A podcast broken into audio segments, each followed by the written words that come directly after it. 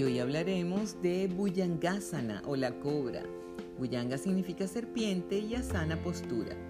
Psicológicamente, la imagen de la serpiente implica el miedo a ser vencido inesperadamente por el veneno que la vida nos inocula a cada rato. El COVID-19, el derrumbe de la economía, la inmigración, la vida misma, que es una batalla permanente.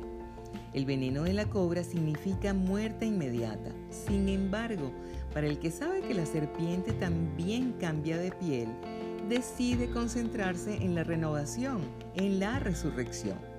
La serpiente representa la fertilidad, el nacimiento, la muerte, la sabiduría, el bien y el mal. Es la paradoja de la lucha de la vida, el alcanzar continuamente el equilibrio y el yogi es el maestro de ese poder. Bhujangasana, la cobra.